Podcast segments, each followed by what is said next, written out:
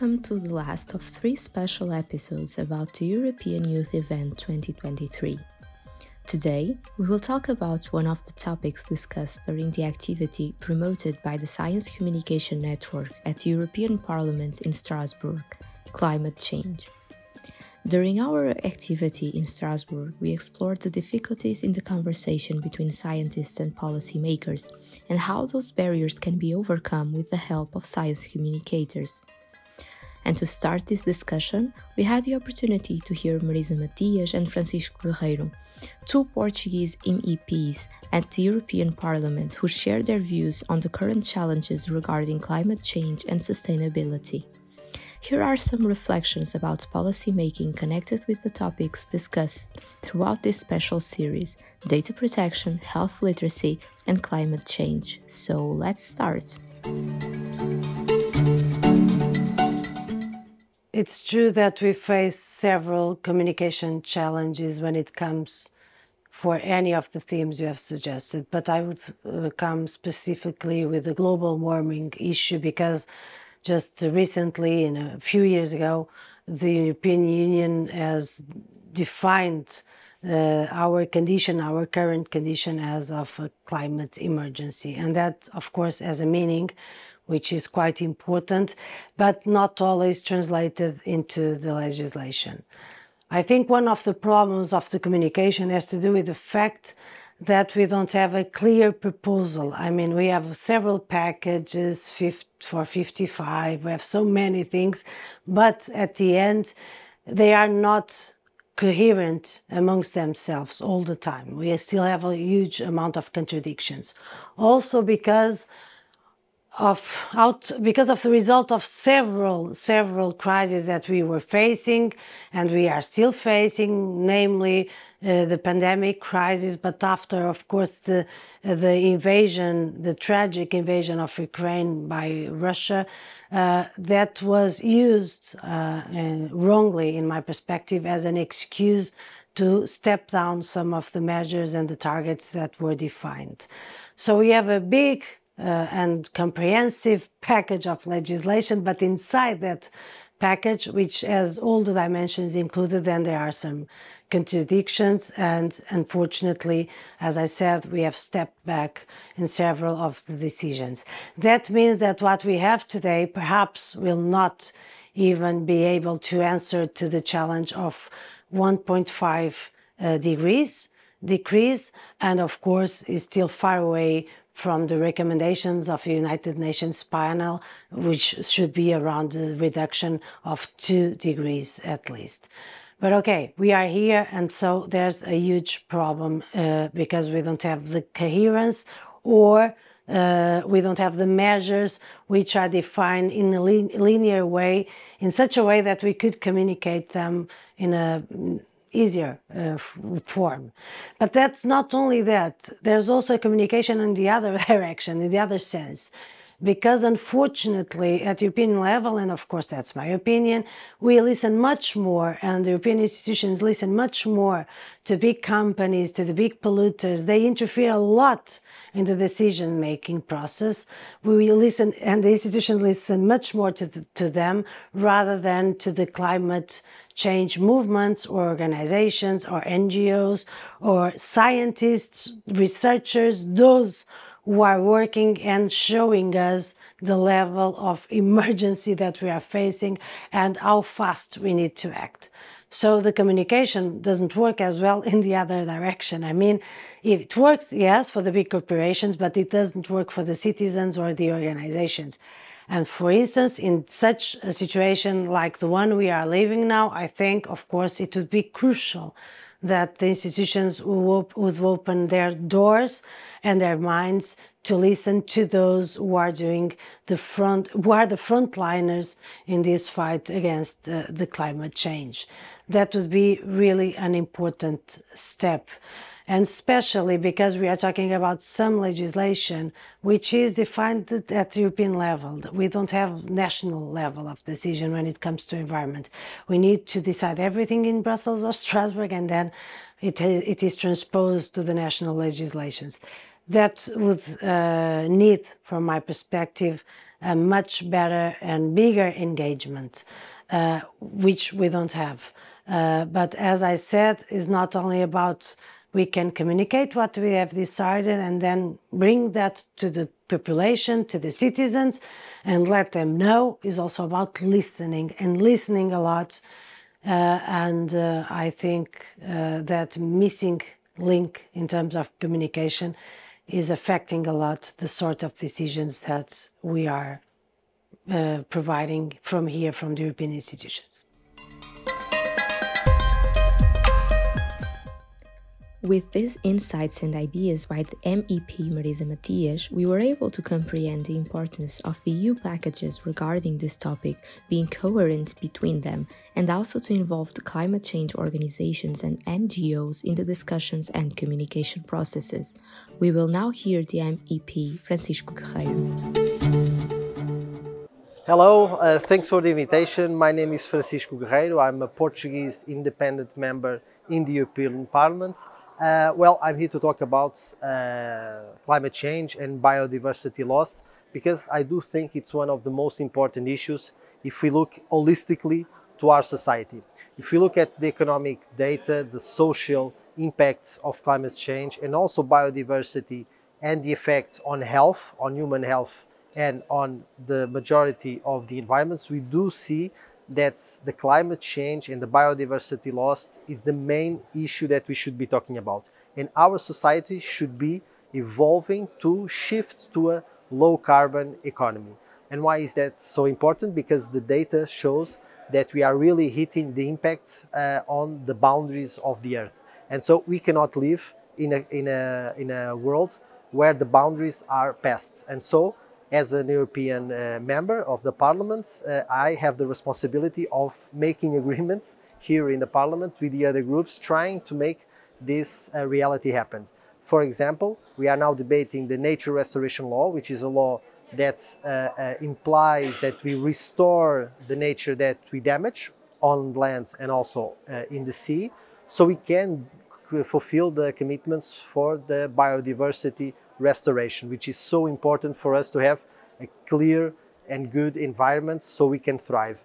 Uh, and uh, this debate is being had. So the Commission uh, presented the law, the Parliament is now debating, but unfortunately, a huge majority, unfortunately, from the center uh, right uh, to the extreme right, is now rejecting this proposal, which is nonsensical. I think what they should be doing is sitting on the table and trying to assess what can be done and make a huge compromise for us to really restore nature.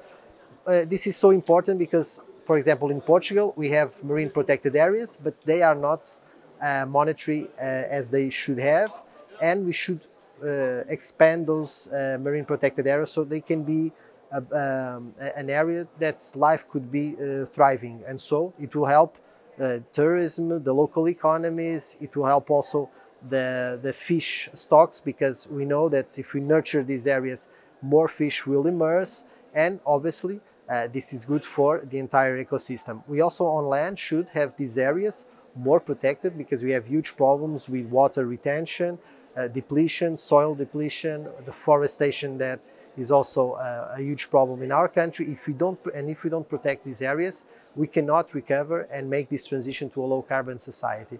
And so we can see that this is one of the main things that we are debating now here in the European Parliament, and that is why it's also very important for the Greens, the group where, where I'm in, to have a Portuguese.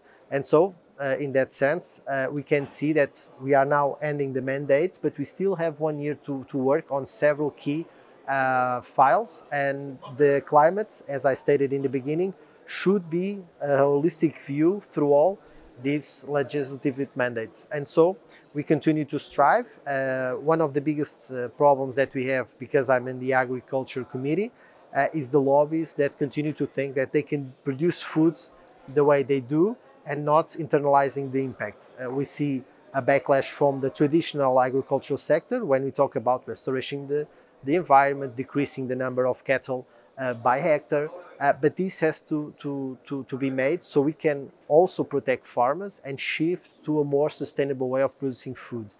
And so we continue our work, and especially in the Agriculture Committee, where, where is a, an agriculture, uh, where is a committee that is very, very conservative, we uh, should continue to strive to these changes. So, in a nutshell, this is the work that we are making here in the European Parliament. There's much to do. We have one year left, and so keep counting on me, keep counting on the Greens to uh, fulfill this mandate as best as we can because the climate uh, change and the biodiversity loss cannot be tackled if we don't look structurally to these problems. With these insights and ideas by the MEP Francisco Guerreiro, we were able to see the importance of moving into a low carbon economy and the importance of the ongoing discussions about the nature restoration law.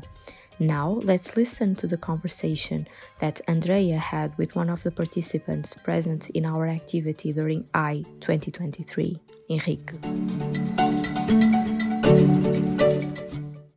Hello, everyone. Welcome back to our special edition of our podcast, our EYE uh, podcast edition. And today we have with us Henrique Vasconcelos, who was a participant at EYE and will share with us some of, of his thoughts. Welcome, Henrique. Uh, could you start by introduce you introduce yourself um, a little bit? Hi. Uh, yeah, thank you for having me here. So my name is Henrique Vasconcelos. I'm a medical doctor by training from Portugal, even though I don't practice medicine.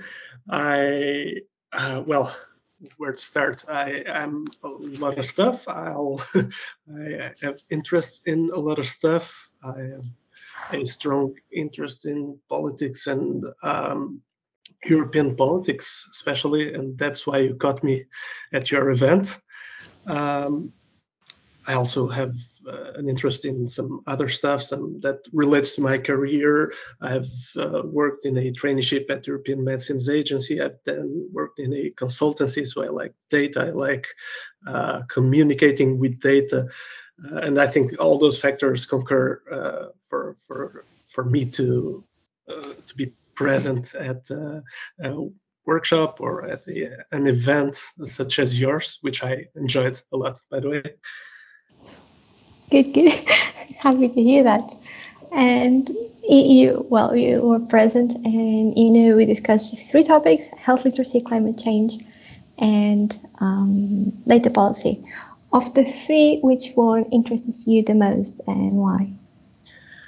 Uh, well, it's a, it's a tough pick because I actually worked in the climate change uh, group, and I'm fairly proud of the work we developed in such a short period.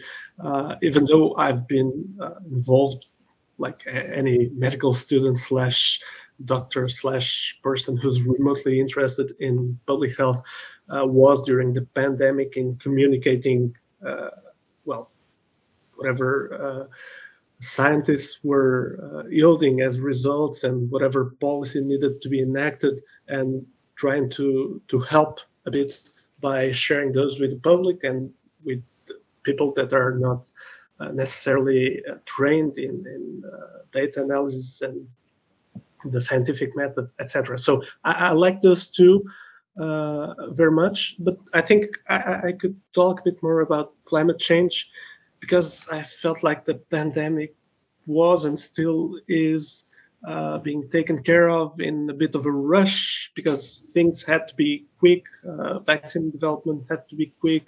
Um, non-pharmaceutical interventions had to be um, applied in a, in a fast manner. So I, I, think that wasn't representative of the major issue, uh, trying to communicate the problem, uh, which is very much present with climate change. When the problem is, isn't right here with us and when we uh, cannot see um, as a, as a direct repercussion of our actions what the problem will be in the future.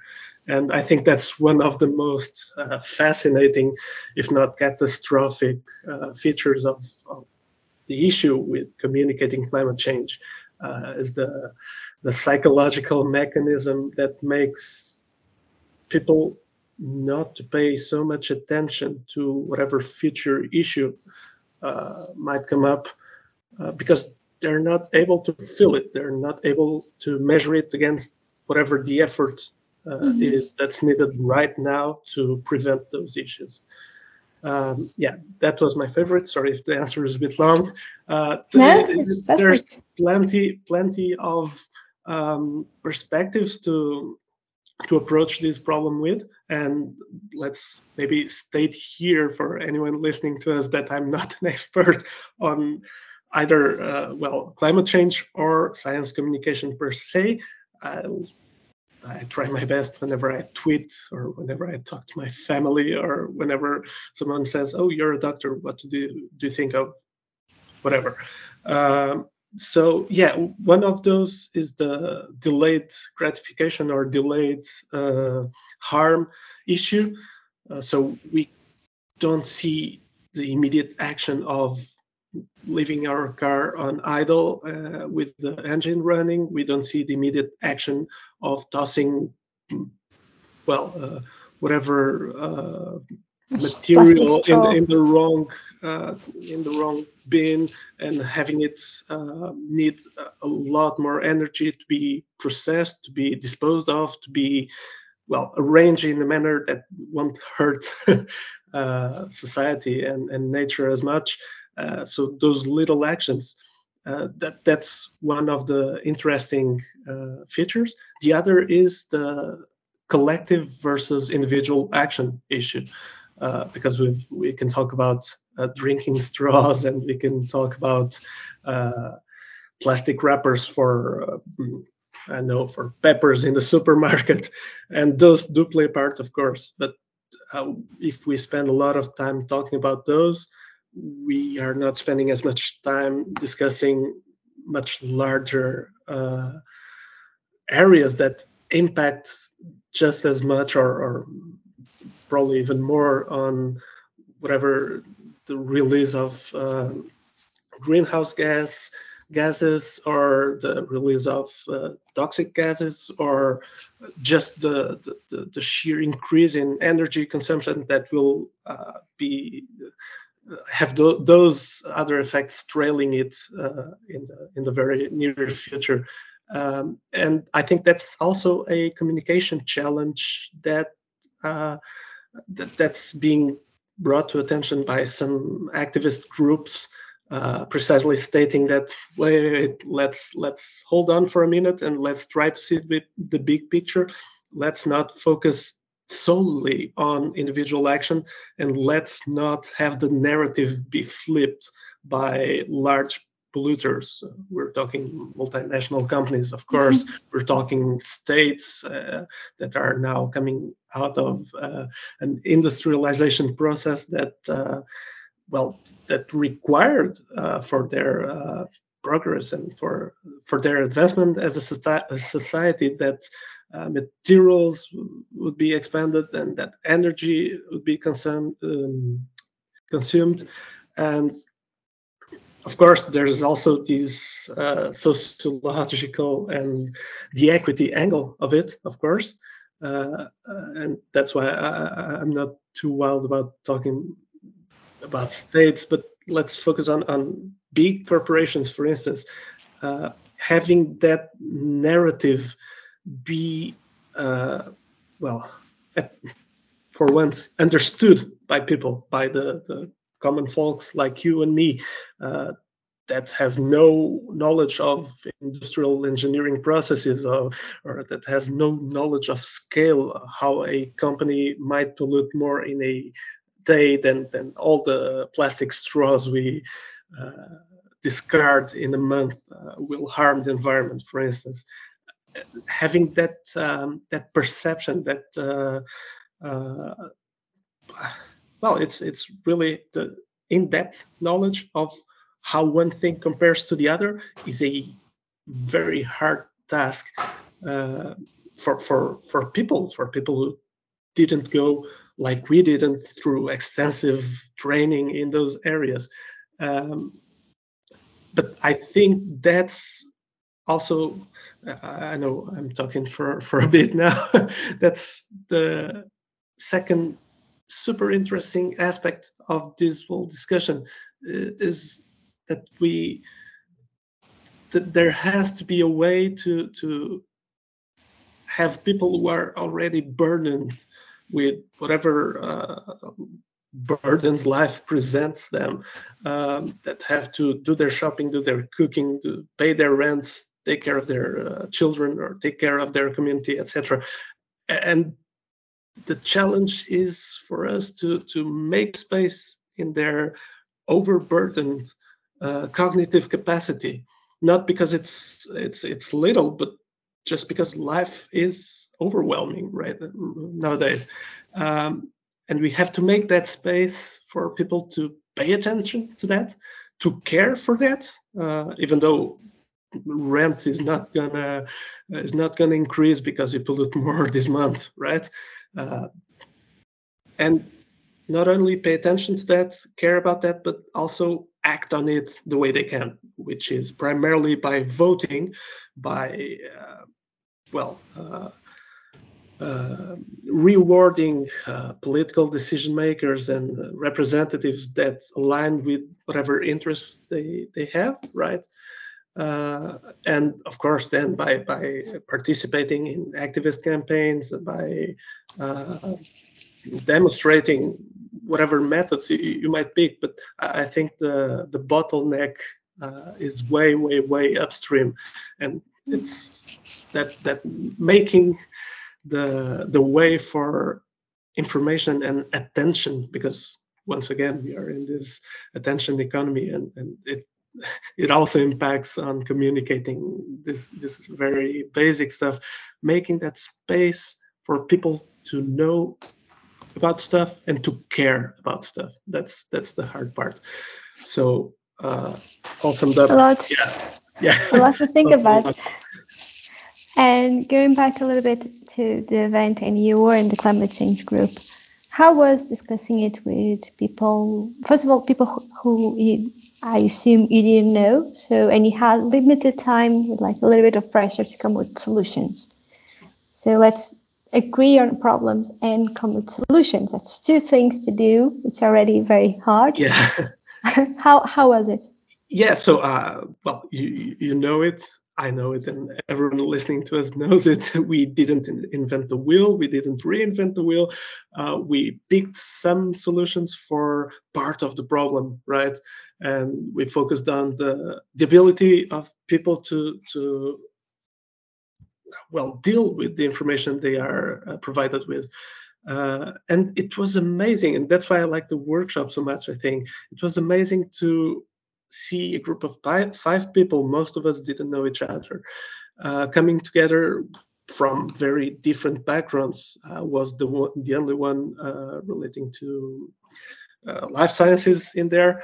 Uh, there was engineering, there was uh, political science, I think, and I'm not sure about the rest of the the participants, but we didn't know each other. We didn't share a large bit of what constituted our formal education.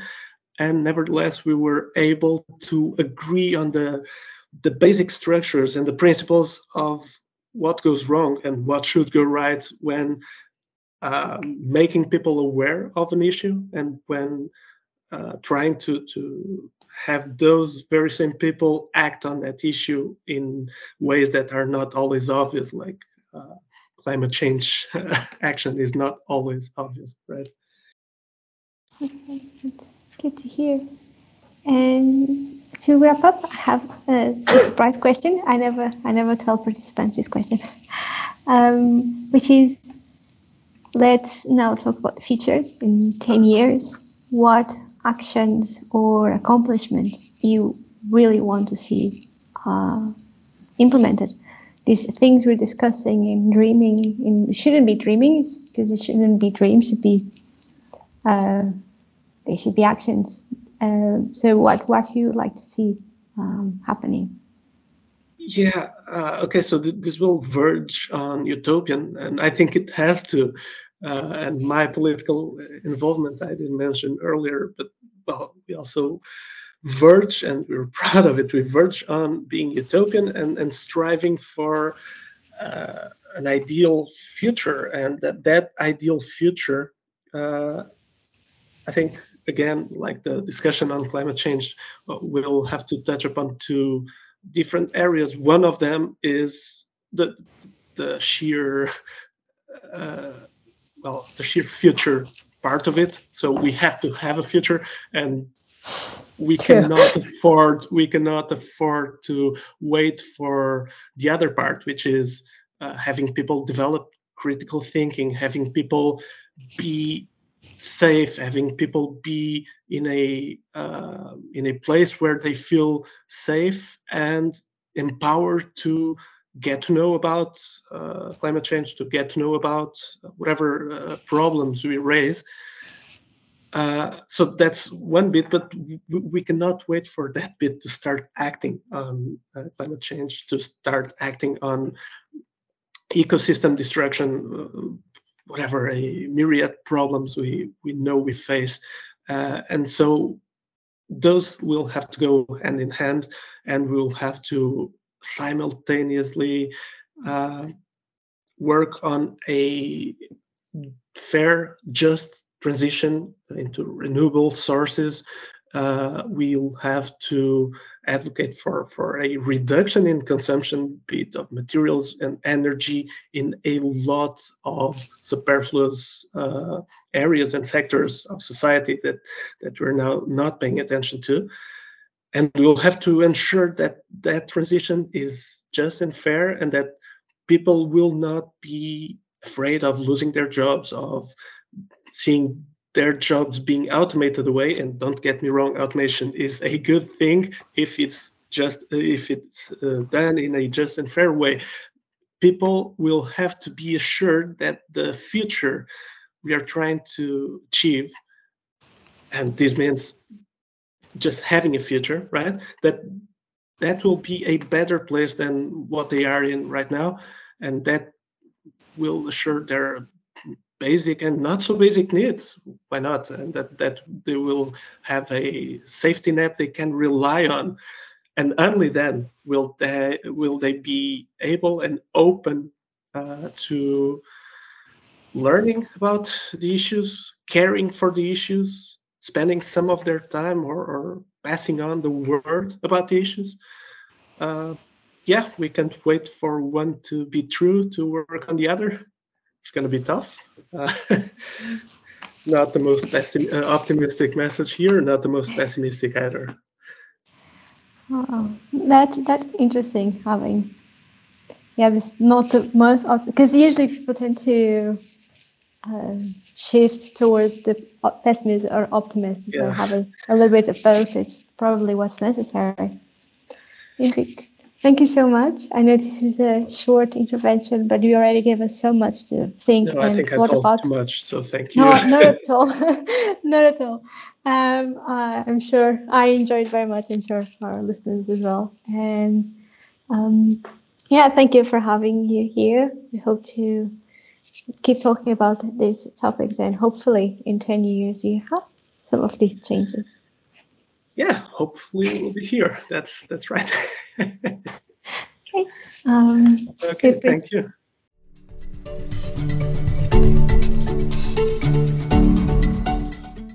With these insights and ideas by Henrique, we were able to see the importance of communicating more about less discussed topics within the climate change topic, but also to make that information reach bigger audiences, making space for people to know about these problems, but also to care about them. In the overall debate on climate change, the discussion addressed some main arguments, showing the importance of having all the different stakeholders, such as the EU policymakers, climate change activists and NGOs, civil society, etc., involved in these discussions, discussing not only how we can help prevent the impacts of climate change, but like Henrique said, make people care about this topic and the problems associated with it. This was the last episode of the special series about the European Youth Event 2023. Soon, a new regular season of the SciComm Network podcast will premiere. Stay tuned for more news and thank you for being with us.